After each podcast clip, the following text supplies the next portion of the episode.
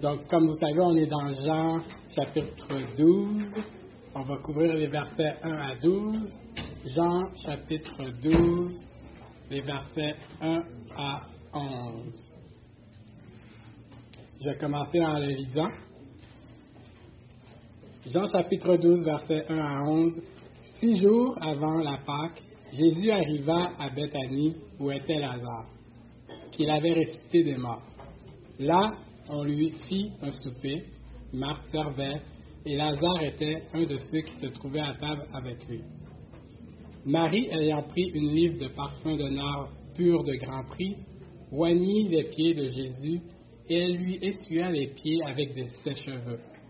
Et la maison fut remplie de l'odeur du parfum. Un des disciples, Judas Iscariote, fils de Simon, celui qui devait le livrer, dit Pourquoi n'a-t-on pas vendu ce parfum 300 deniers pour le donner aux pauvres? Il disait cela non qu'il se mit en peine des pauvres, mais parce qu'il était voleur et que tenant la bourse, il prenait ce qu'on ce y mettait. Mais Jésus dit Laisse-la, gardez ce parfum pour le jour de ma sépulture. Vous avez toujours les pauvres avec vous, mais vous ne m'avez pas toujours. Une grande multitude de Juifs apprirent que Jésus était à Bethanie et ils y virent, non pas seulement à cause de lui, mais aussi pour voir Lazare, qu'il avait ressuscité des morts. Les principaux sacrificateurs délibérèrent de faire mourir aussi Lazare, parce que beaucoup de Juifs se retiraient d'eux à cause de lui et croyaient en Jésus.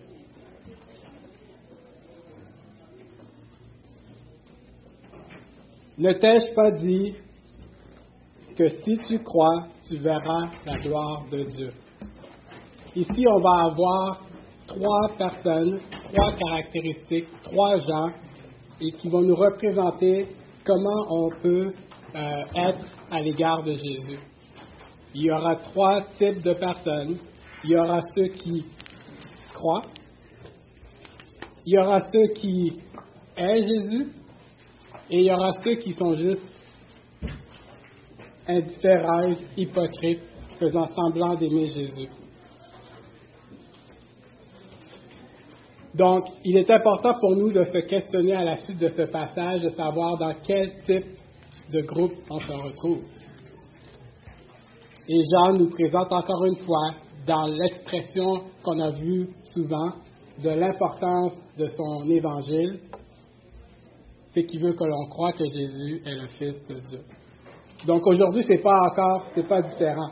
Aujourd'hui, c'est encore le même message, et c'est ce qu'on va voir. Donc, six jours avant la Pâque, on est à moins d'une semaine de voir Jésus mourir, de voir ce roi qui va être crucifié. Plus tard, on verra, à partir de ce moment, c'est vraiment une ascension jusqu'à la mort de Jésus.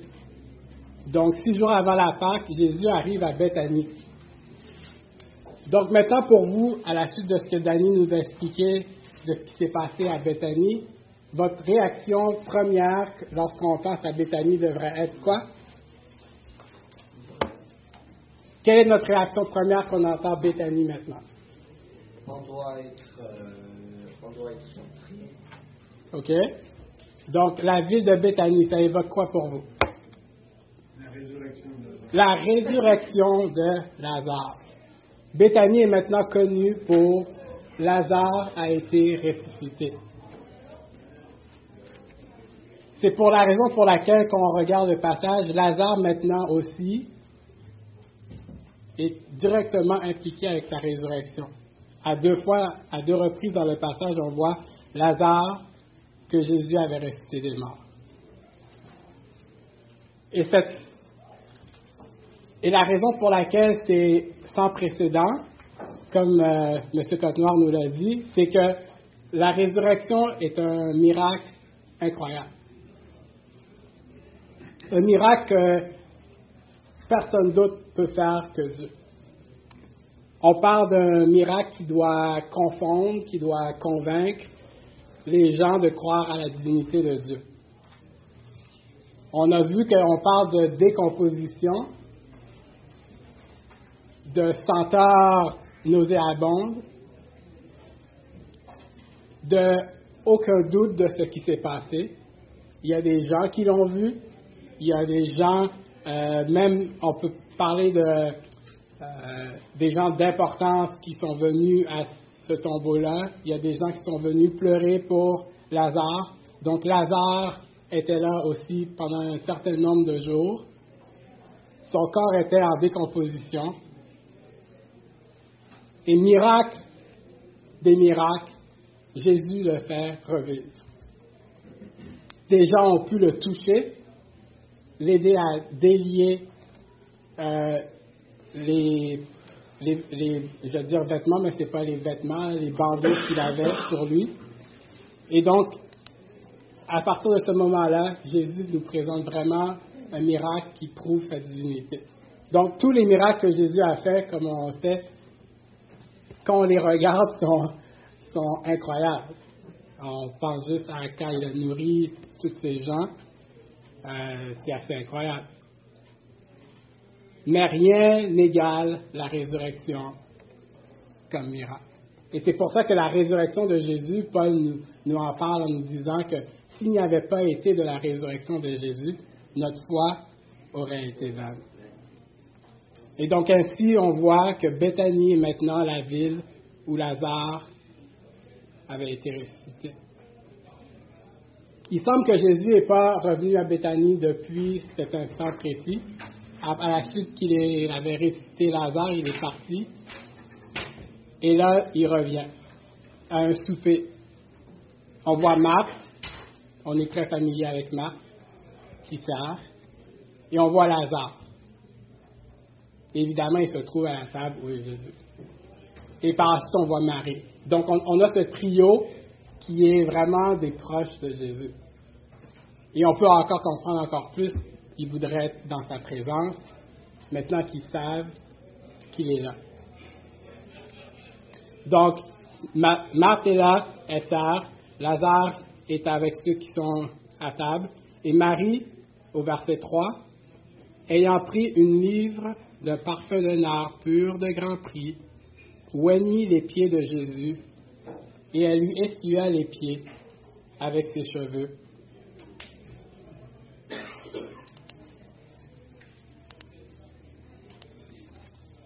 Le ministère des femmes dans la vie de Jésus, c'est une caractéristique très importante de la vie de Jésus. Je pense que si on fait l'étude de comment Jésus interagissait avec les femmes, Jésus leur accorde beaucoup d'importance, qui était contre-culturel, mais Jésus nous montre la valeur, l'honneur qui est dû aux femmes. Et encore, comme je dis, c'était étonnant à cette époque. Donc, dans l'entourage de Jésus, souvent quand on pense à des disciples de Jésus, peut-être qu'on peut penser seulement à des hommes.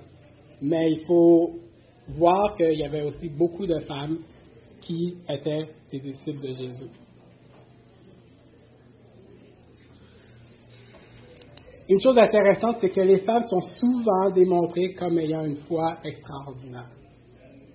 Et ici, Marie va nous démontrer une foi extraordinaire, un amour extraordinaire. Et on peut voir ça dans plusieurs passages, euh, que même Jésus, dans ses paraboles, nous décrive les femmes euh, comme ayant une foi incroyable. Jésus a parlé de la femme que Élie est allé voir, la veuve de Serepta. Il nous a parlé de la femme qui cherche sa pièce égarée. Il a montré qu'il a guéri des femmes, la femme de 12 ans de perte de sang, et ainsi de suite.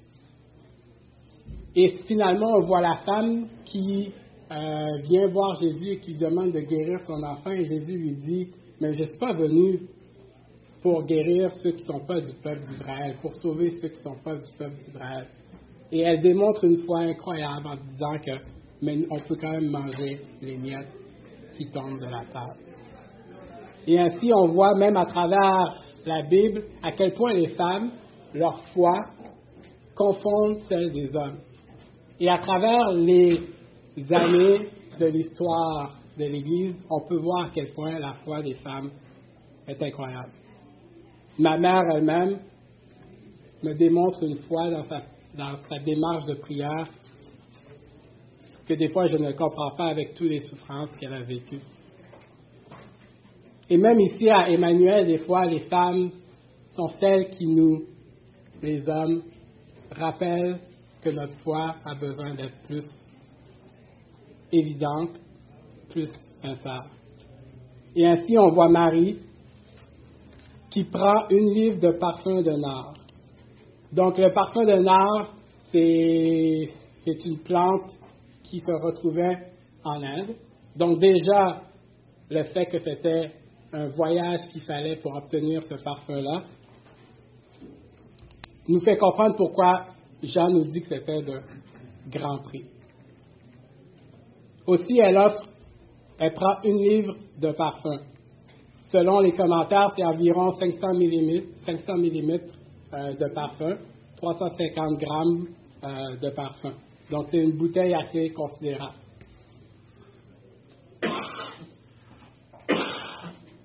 Et au commentaire de Judas, on voit que ce parfum vaut 300 deniers. Ça, ça représente une année de salaire. Donc, quelle que soit votre situation, fait qu'on ne va pas se retrouver euh, là-bas puis comparer le prix, mais quelle que soit votre situation, votre année de salaire, c'est ça, cette bouteille-là, que Marie a. Et on sait que chacun, si on perdait une année de salaire, ça serait beaucoup d'argent, quelle que soit votre situation. Parce qu'encore là, on peut voir que ce, témoignage-là nous démontre que quelle que soit notre situation, notre amour doit être démontré. Donc, elle a dans ses mains une livre de parfum. Et qu'est-ce qu'elle fait avec? Elle le répand sur les pieds de Jésus. Ici, il faut comprendre que dans Matthieu et dans Marc, cette même histoire est présentée. Dans Matthieu et dans Marc, on parle de Jésus qui, euh, de Marie qui verse sur la tête de Jésus le parfum. Donc, il faut comme comprendre que à cette quantité de parfum, elle a vraiment déversé le tout sur Jésus. Et par la suite, ce qu'elle a fait, c'est qu'elle a essuyé ses pieds avec ses cheveux. Donc, tout ce que Marie fait présentement, c'est, elle se soucie pas de ce que les gens pensent. Parce que tout ce qu'elle fait présentement est un peu, on pourrait dire, étrange, bizarre. Donc, on pourrait se demander, c'est pas un peu trop ce qu'elle fait? Combien d'amour mérite Jésus? Combien d'amour qu'on doit démontrer à Jésus? Il pourrait avoir quelqu'un qui pourrait vous dire euh, Ben là, ça c'est trop, là. Tu penses vraiment faire ça pour adorer Jésus? Comme on verra, Judas essaie de faire. Marie offre tout ce qu'elle a dans son adoration. C'est un amour débordant et on peut comprendre pourquoi. Son frère a été ressuscité Jésus lui a dit que si tu crois, tu verras la gloire de Dieu, et elle a vu tout ça. Ce n'est pas un amour calculé. Il y a la foule là. Euh, elle délie ses cheveux, qui n'est pas qu'une femme ne ferait pas devant euh, son entourage, surtout pas devant des hommes. Et parfois, on peut se demander si notre côté pratico-pratique nous empêche parfois de vivre une vie qui est entièrement dévouée à Dieu, prêt à l'adorer sans mesure. Évidemment, ça nous rappelle l'histoire de Marie et de Marc. À un moment donné, Jésus vient encore manger euh, avec euh, chez Marie et Marc. Et Marc est empressé à servir. Marie est assise, elle écoute Jésus. Marthe vient et dit, pourquoi tu ne dis pas à ma soeur de m'aider à servir? Et Jésus lui dit, Marthe, Marthe, qui est une indication d'un peu de, euh, tristesse, de, de mécontentement. euh, Marie a choisi la bonne part. Donc, c'est une question de priorité. L'adoration que Jésus a, mérite, devrait être notre priorité. On peut servir, on peut faire plein de ministères, mais parfois il faut juste s'arrêter. S'arrêter et adorer ce Jésus. Donc, est-ce que vous avez trop de programmes? Est-ce que j'ai trop d'activités qui nous empêchent parfois de juste nous asseoir et d'adorer Jésus?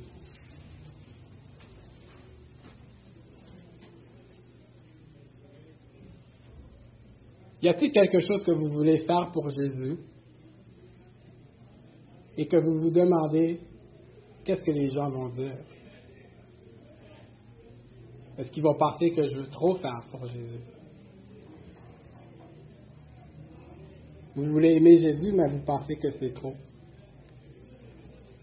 Ben, regardons encore Marie qui, sans mesure, prend une livre d'un parfum de nard, pur de grand prix, et le verse sur Jésus. Et elle lui essuie les pieds avec ses cheveux. Donc, s'il y avait quelqu'un dans la maison qui n'avait pas observé cet événement-là, ben, ses narines lui disaient que s'était passé quelque chose. La maison, évidemment, était entièrement remplie de l'odeur du parfum. J'avais pensé prendre du parfum et parfumer la pièce, mais je ne voulais pas euh, ne pas accommoder ou euh, désaccommoder quelqu'un par l'odeur. Mais vraiment, toute la pièce est remplie de l'odeur de ce parfum. Et tous les regards alors sont tournés vers cette scène. Et Marie, oui, elle aime Jésus de manière désinvolte et elle ne se préoccupe pas de ce que les gens Donc ça, c'est la première personne que l'on voit. Quelqu'un qui a cru. Quelqu'un qui a cru à tel point que son amour déborde. Quelqu'un qui a cru que Jésus est le Fils de Dieu. Par la suite, au verset 4, on voit un des disciples, Judas Iscariote, fils de Simon, celui qui devait le livrer. En faisant ces, versets-là, j'ai réalisé que peut-être que je n'avais pas réalisé avant dans les autres versets, mais que Jean, il y a beaucoup de petits commentaires ici et là. Et sans les petits commentaires de Jean ici et là, ben, on serait peut-être porté à penser autre chose de la situation qui arrive. Et c'est très, très, très euh, fun, euh, intéressant de voir gens qui interjectent ici et là quelques commentaires. Fait que, comme on a vu, c'est et que M. Cantinoir nous a montré, c'est probablement parce qu'il a écrit plus tard et son auditoire n'est plus accoutumé à la vie que Jésus avait menée, un peu comme nous. Donc, si vous lisez ça pour la première fois, vous avez Judas mais là, vous savez que c'est celui qui devait le livrer. Et là, il dit, Judas, pourquoi n'a-t-on pas vendu ce parfum 300 deniers pour le donner aux pauvres?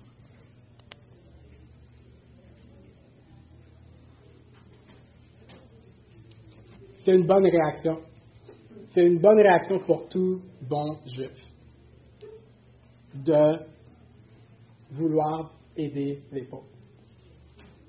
Dieu l'avait ordonné, et on peut le voir dans Deutéronome 15.11. Euh, Dieu parle de relâcher les esclaves, d'être bon, de, quand tu prêtes de l'argent, euh, de donner d'intérêt, surtout aux, gens du peuple. Euh, garde-toi d'être assez méchant pour dire en ton cœur, la septième année, je ne vais pas relâcher cette personne-là. On voit aussi dans, si ce n'était pas suffisant, Jésus nous parle encore, euh, Dieu nous parle dans Deutéronome 24, 19 à 22, euh, l'importance de prendre soin des pauvres. Ça, c'est un des passages euh, assez typiques de comment la moisson est importante. Quand tu moissonneras ton champ, et ça nous rappelle Ruth, pour ceux qui se souviennent, Ruth et Boaz, quand tu moissonneras ton champ et que tu auras oublié une gerbe dans le champ, Tu ne retourneras point la prendre. Elle sera pour l'étranger, pour l'orphelin et pour la veuve, afin que l'Éternel ton Dieu te bénisse dans tout le travail de tes mains. Quand tu secouras tes oliviers, tu ne cueilleras point ensuite les fruits restés aux branches. Ils seront pour l'étranger, pour l'orphelin et pour la veuve. Quand tu vendageras ta vigne, tu ne cueilleras point ensuite les grappes qui y seront restées. Elles seront pour l'étranger, pour l'orphelin et pour la veuve.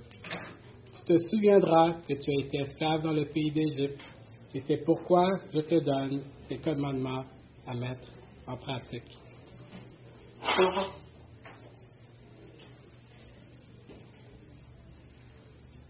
Donc encore l'histoire des Juifs d'Israël doivent leur rappeler de où ils étaient sortis et de comment ils devaient traiter les autres. Ils avaient déjà été esclaves et donc ils savaient qu'ils ne pouvaient pas traiter les autres de cette manière-là. Et donc, oui, on parle d'un an de salaire qui aurait pu bénéficier aux pauvres. Oui, mais dans son intention, c'était pas celle-là. Exact. Dans son intention, ce n'était pas celle-là. Et Jean nous le dit au verset 6. Il disait cela non qu'il se mit en peine des pauvres, mais parce qu'il était voleur et que tenant la bourse, il prenait ce qu'on y mettait.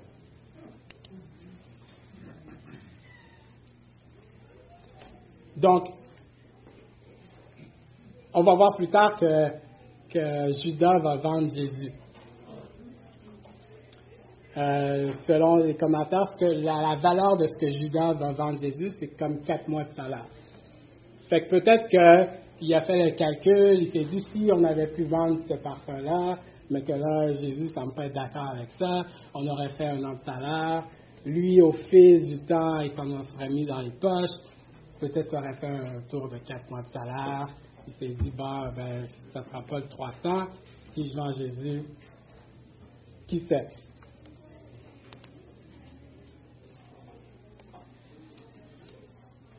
Et là, ce que je trouve assez étonnant, c'est que Jésus dit Laisse-moi garder ce parfum pour le jour de ma justice, de ma sépulture. C'est étonnant de constater à quel point Jésus, connaissant Judas, ne le réprimande pas. Et là, on peut constater un peu la patience de Jésus. Et même en sachant que Judas allait le trahir, on pourrait voir un certain amour que Jésus a jusqu'à temps que la personne n'a pas fait l'acte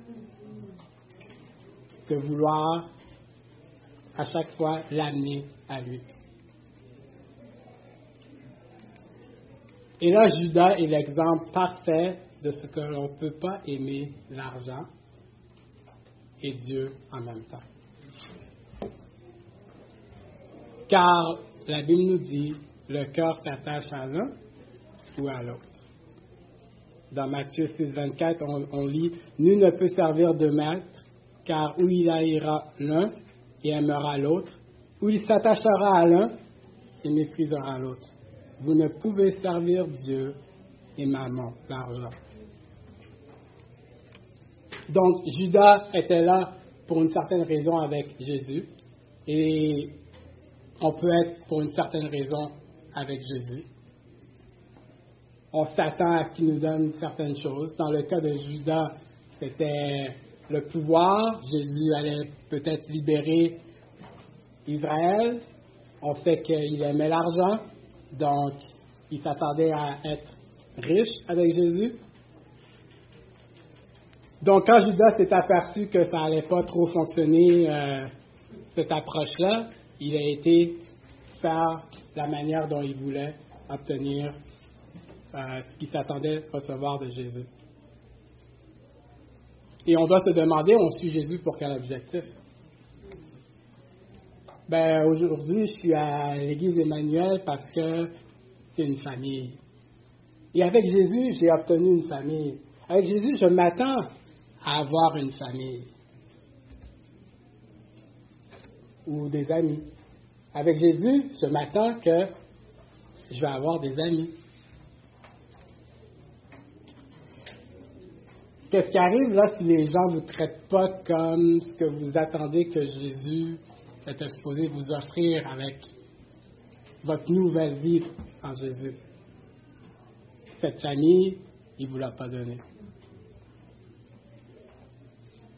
Est-ce que ça va révéler comme vous, Judas, votre cœur?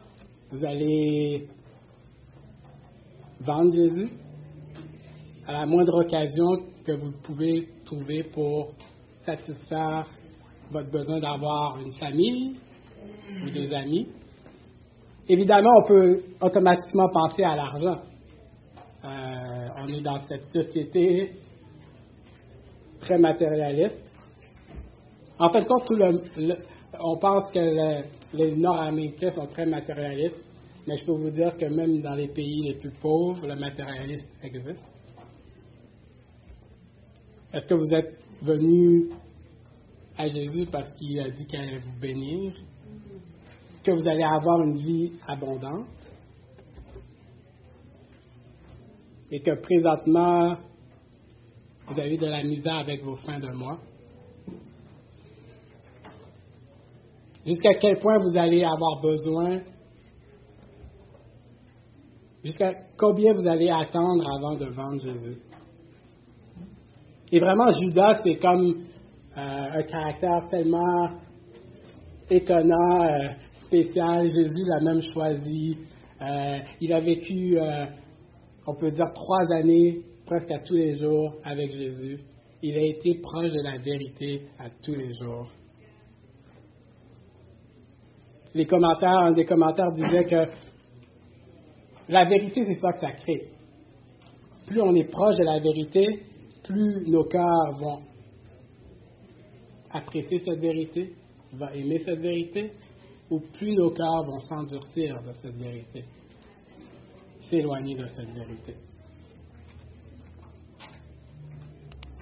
Le cas de Judas est assez tragique et ça nous rappelle dans Apocalypse chapitre 3, verset 15, Jésus nous dit, je connais tes œuvres.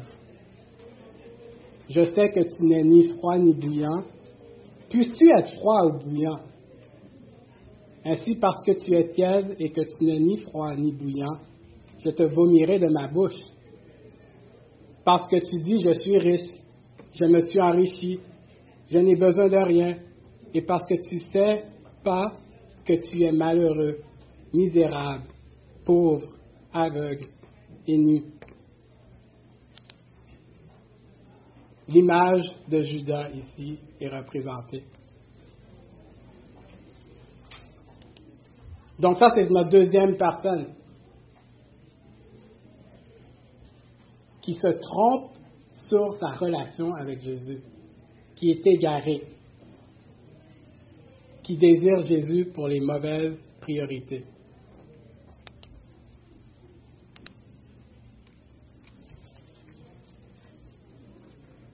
Donc, j'ai une question pour vous. Quelle est la différence entre Judas et Pierre? C'est que Judas, euh, Judas, Judas, est allé dans les prêtres, allé voir les prêtres, tandis que Pierre, euh, il n'est pas allé euh, vers les prêtres. Oui, exact.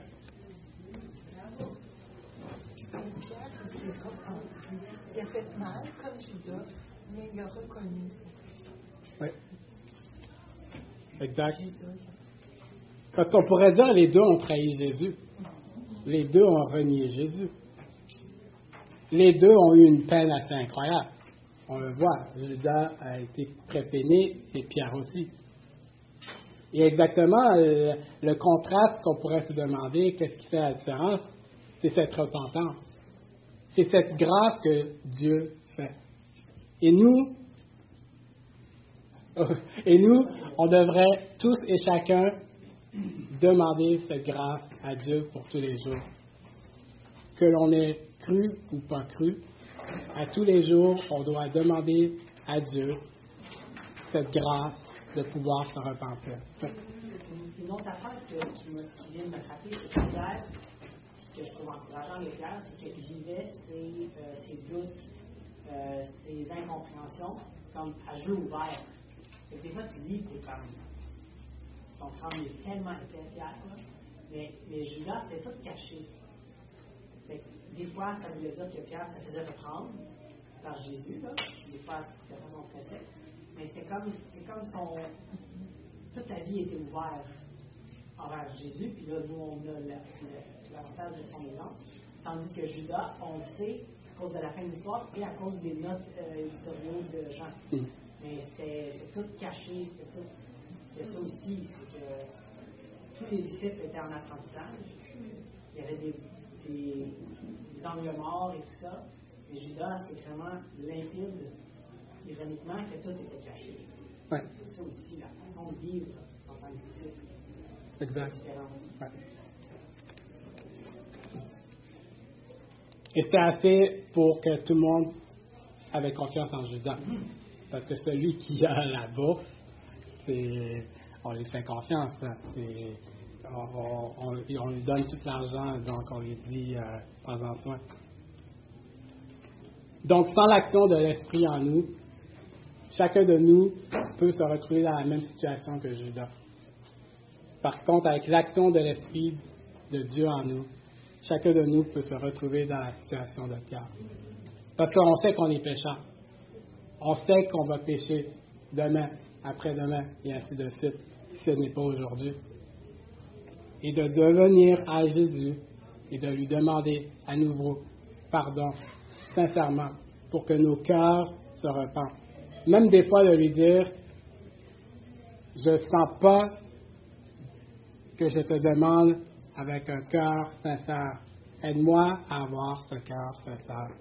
Comme l'homme qui a dit, aie pitié de moi pour le peu de foi qu'il avait. Et Jésus dit, vous avez toujours les pauvres avec vous, mais vous ne m'avez pas toujours. Et vraiment, c'est ça, ça rappelle une question de priorité. Oui, c'est bon de prendre soin des pauvres, mais vient un moment où adorer Jésus est la priorité de nos vies.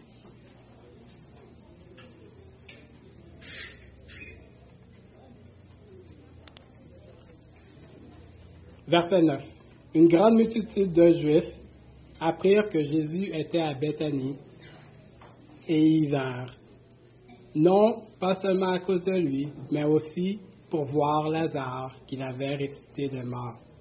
Les principaux sacrificateurs délibérèrent de faire mourir aussi Lazare, parce que beaucoup de Juifs se retiraient d'eux à cause de lui et croyaient en Jésus.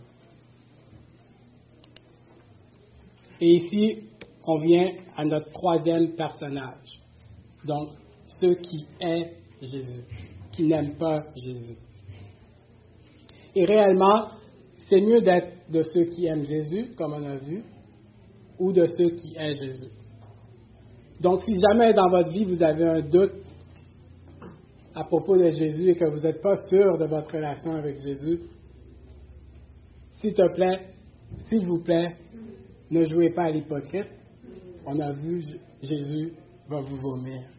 Jésus dit qu'il préfère que vous quittez l'Église, que vous le démontrez parfaitement que vous le aimez pas, que vous le haïssez, que vous soyez un hypocrite dans l'Église.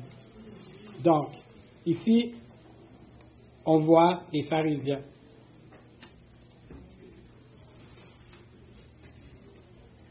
Les grands ennemis de Jésus. Il s'est passé, comme on a vu, un miracle incroyable. Donc, il n'y a pas de doute sur ce miracle. Et les chefs religieux le savent bien. Donc, qu'est-ce qu'ils vont, vont faire? Toutes les manigances qu'ils pourraient faire maintenant à l'encontre de Jésus, le peuple sait que Jésus a ressuscité Lazare. C'est évident, il est là.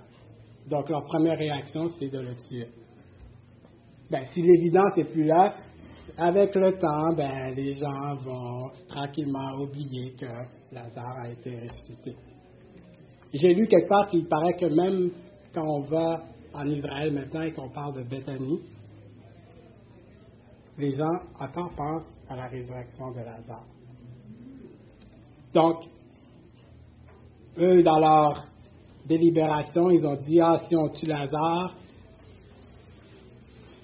ça va nous permettre peut-être de regagner notre popularité.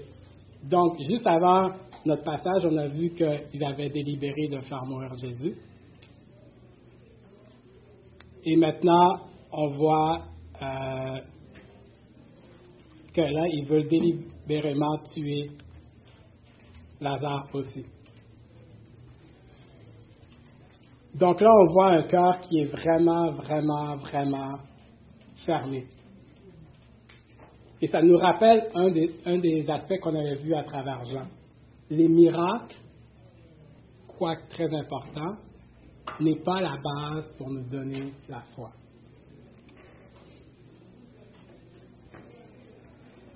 On voit dans Luc 16, 31, euh, avec Lazare et le pauvre Lazare qui va voir Abraham, il dit, euh, s'ils n'écoutent pas Moïse et les prophètes, ils ne se laisseront pas persuadés quand même quelques-uns des morts ressusciteraient. Donc on se souvient de, de, l'homme riche avec le pauvre Lazare, qui a été les deux placés Lazare avec Abraham, lui euh, en enfer. Et là, il demande à Abraham, s'il te plaît, euh, renvoie Lazare vers mes, mes frères, mes parents, pour qu'ils croient. Et la leçon que Jésus, que Abraham lui dit, c'est que même si les morts ressusciteraient, ils ne croiraient pas. Ce qui convainc les gens de croire, c'est la parole de Dieu. C'est la vérité de Dieu. Et s'ils ne sont pas capables d'accepter cette vérité-là, ils ne croiront pas. Le miracle en soi est comme un, pont pour nous aider à accéder à cette vérité-là. Et n'est pas la fin en soi.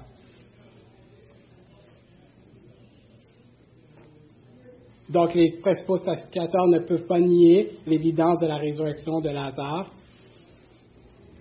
Peut-être certains d'eux ont même participé, sont allés au tombeau pour valider cette mort. Alors, on peut se demander comment se fait-il que les principaux sacrificateurs ne croient pas.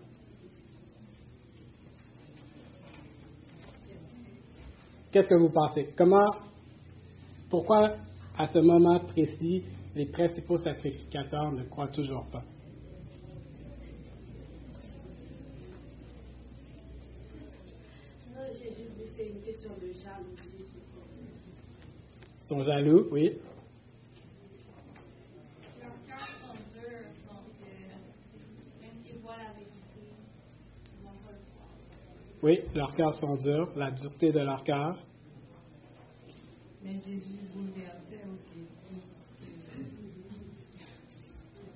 tout ce qu'il voulait imposer aux gens. Euh, oui. c'est comme un conflit d'autorité. Exact. Jésus bouleverse leur système établi, leur autorité. Et ainsi, on voit que les, les chefs religieux étaient intéressés à leur propre intérêt.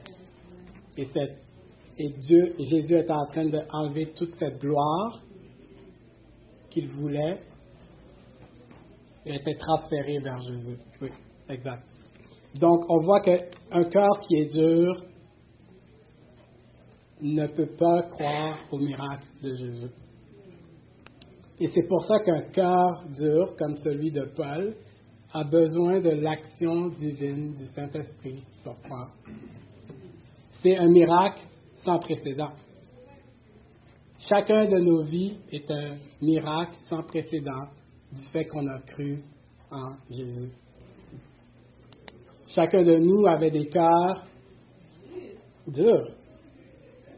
Je connais moi, je connais moi. Il y avait un cœur dur jusqu'à ce que le Seigneur l'a touché. Gloire à Dieu. Et ainsi, on doit prier pour tous les gens autour de nous. Que Jésus, le Saint-Esprit, ait une action incroyable dans leur vie. Parce que sans cette action-là, on est sans intérêt pour Jésus. Impossible de voir les miracles qu'il fait dans nos vies. Et ainsi, on voit ces trois personnages et on se demande dans quel groupe qu'on est. Marie, un amour débordant, une foi sans égal, pour son Jésus. Judas, un hypocrite, caché dans l'ombre, prêt à vendre Jésus. Ou des pharisiens, ennemis de Dieu,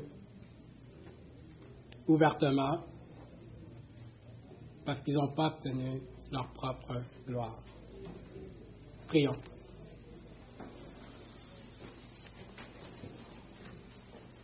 Père, je te remercie parce que tu es venu nous chercher. Merci pour ton Fils Jésus qui, qui a tout donné pour nous, qui a tout sacrifié pour nous, qui jusqu'à la croix. Merci parce que on- sans ton intervention, on serait encore dans notre misère, dans notre péché. Et on te prie de nous aider à vouloir t'aimer comme Marie, de tout te donner, de t'adorer euh, en vérité et en esprit. Garde-nous d'être comme Judas, de tranquillement euh, s'endurcir de la vérité qu'on entend à tous les jours et d'être ici en assemblée juste pour l'apparence, pour ce qu'on s'attend de ce que tu nous donnes. Et on te prie que tu puisses continuer à sauver les cœurs les plus durs. Que vraiment, sans, ton intervention, personne ne pourrait être sauvé. On te prie pour nos amis, nos familles qui ne croient pas encore en toi. Et on te crie de venir les secourir. Te prie au nom de ton Fils Jésus. Amen.